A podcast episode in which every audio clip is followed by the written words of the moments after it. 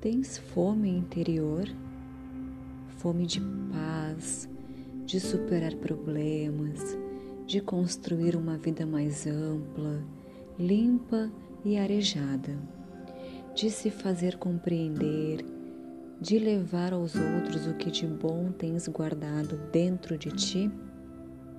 Se queres matar a fome interior, esvazia o teu espírito do que seja inércia pessimismo ou revolta e põe em prática as ideias positivas.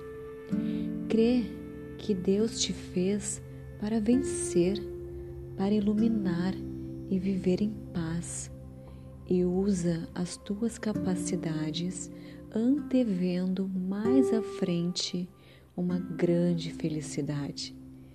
Luta pela paz interior o bom pensamento é o alimento da alma.